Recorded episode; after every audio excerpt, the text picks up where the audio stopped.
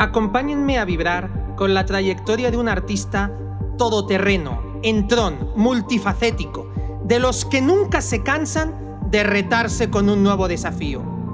Un referente como cantautor, productor, actor y filántropo, alcanzando los 100 millones de discos vendidos, siendo sus composiciones traducidas al turco, alemán, francés, italiano, tagalo, japonés, griego, portugués o inglés. Para muchos, el abanderado y mejor exponente de la música regional mexicana. Hola a todos, soy Domingo Lázaro y les invito a subirse conmigo a la máquina del tiempo.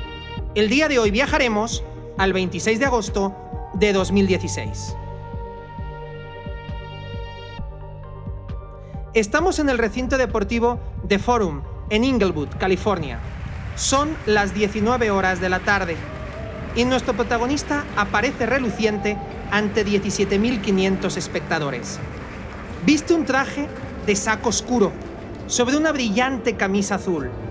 El escenario está engalanado con una vista de 360 grados simulando la forma de una guitarra. Tras de él, la imagen fascinante de un grupo de mariachis, una orquesta y hasta 30 bailarines. Un show visible para todos a través de varias pantallas gigantes. El público está entregado y nuestro artista decide iniciar con un tema titulado No me vuelvo a enamorar, seguido de la canción ¿Por qué me haces llorar? Algunos asistentes enarbolan banderas de México, otros corean las letras, la mayoría graba el evento en sus celulares. Tras dos horas y 40 minutos de espectáculo, nuestro cantante entona su última letra, la célebre Noa Noa. Y acto seguido, se despide de sus fanáticos diciendo, felicidades a todas las personas que están orgullosas de ser lo que son. Dos días después, a las 11.43 de la mañana de un soleado 28 de agosto, ese artista inmenso en la cima de su éxito, exhalará su último suspiro y morirá por un infarto de miocardio.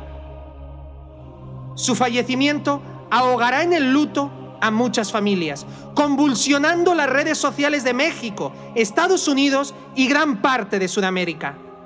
Nada hacía presagiar que nos abandonaría un genio al que muchos llamaban Juan Gabriel y al que todos conocían por el Divo de Juárez. Nuestro protagonista nació un 7 de enero de 1950 en Parácuaro, Michoacán, con el nombre de Alberto Aguilera Valadez. Fue el menor de 10 hermanos y vivió una infancia terriblemente difícil en Ciudad Juárez, Chihuahua. Su padre sufrió esquizofrenia y su madre, de origen muy humilde, se quedó sola con todos sus hijos y tuvo que abandonarlo a su suerte en la Escuela de Mejoramiento Social para Menores, un modesto orfanato de la ciudad. A los 16 años huyó del orfanato con la firme decisión de dedicarse a la actuación.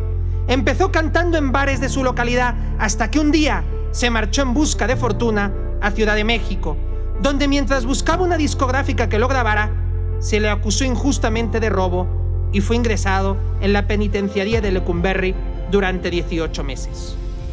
Una vez afuera de la prisión, Alberto logró hacerse escuchar por el director de la disquera RCA, el cual lo envió con un par de sus productores musicales e hizo que firmara su primer contrato. En 1971 decidió adoptar el nombre de Juan Gabriel, en honor a su padre y a su profesor de hojalatería, y lanzó su primer disco, El alma joven, en el cual se incluía el tema No tengo dinero, del cual vendería dos millones de copias en su versión original y uno más con el acompañamiento de la Orquesta Sinfónica de Londres. Luego del rotundo éxito y de las versiones que otros cantantes hicieron de sus canciones, Juan Gabriel lanzó un segundo álbum junto con el mariachi Vargas, Se me olvidó otra vez. Asimismo grabó sus canciones en otros idiomas y realizó cinco películas entre los años de 1974 y 1981.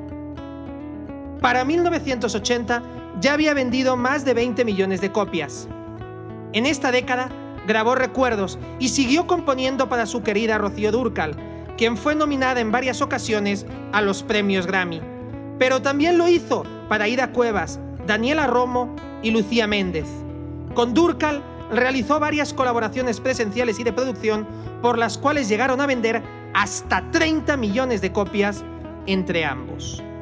La década de los 90 la inició transgrediendo normas no escritas al cantar junto a la Orquesta Sinfónica Nacional de México en el Palacio de Bellas Artes, haciendo que el principal recinto cultural del país acogiera a un cantante popular.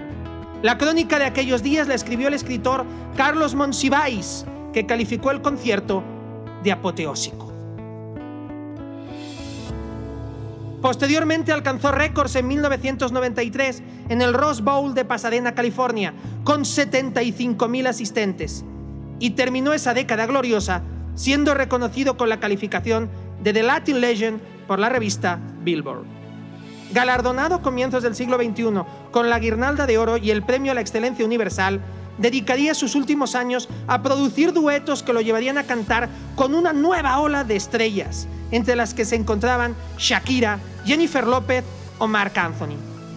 Su último gran contrato, firmado con Universal Music en 2008 por un periodo de 10 años, le auguraba todavía grandes éxitos. Tras su muerte, surgieron toda clase de especulaciones. El destino de su herencia, deudas con Hacienda, amores ocultos o rumores sobre los auténticos motivos de su fallecimiento. Incluso hubo quien dijo que Juan Gabriel nunca murió.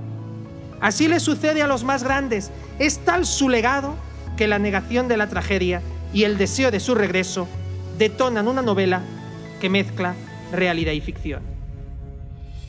Sea lo que fuere, este monumental artista pasará a los anales de la historia por su invaluable contribución a la música popular en español, siendo capaz de dejar su marca en géneros tan diferentes como la balada, ranchera, bolero, pop, música norteña, rumba flamenca, salsa, son de mariachi, banda, disco y hasta canciones de cuna que escribió para sus hijos. Juan Gabriel personifica el triunfo de la vocación, esa inclinación que todos sentimos en nuestro interior y que nos lleva a dedicarnos a una profesión determinada. Porque fue su empeño por ser artista lo que le llevó a encontrar las energías necesarias para vencer obstáculos, críticas y envidias. Pero también es el triunfo de la generosidad, pues compartió sus letras, sus discos, sus espectáculos y hasta parte de su patrimonio con personas que encontró en su camino. Su figura va más allá de su propia historia, pues su ejemplo nos muestra lo que quizás nos hace inmortales, ese prodigioso balance entre lograr nuestros sueños y ayudar a otros a lograr los suyos. Así le hizo con artistas como Rocío Durcal, Lucha Villa, Aida Cuevas, Daniela Romo, Lucía Méndez o con centenares de niños anónimos que pasaron y pasarán por el albergue y escuela de música Semjase, que él fundó en su amada ciudad Juárez. Hoy hablamos de una voz y de un talento que representado en lo mejor y lo más diverso de México trascendiendo fronteras y trascendiendo generaciones. De un artista que nos abandonó por sorpresa, dejando un vacío enorme en lo más hondo de nuestros corazones. Hoy hablamos del Divo de Juárez, hoy hablamos de Juan Gabriel.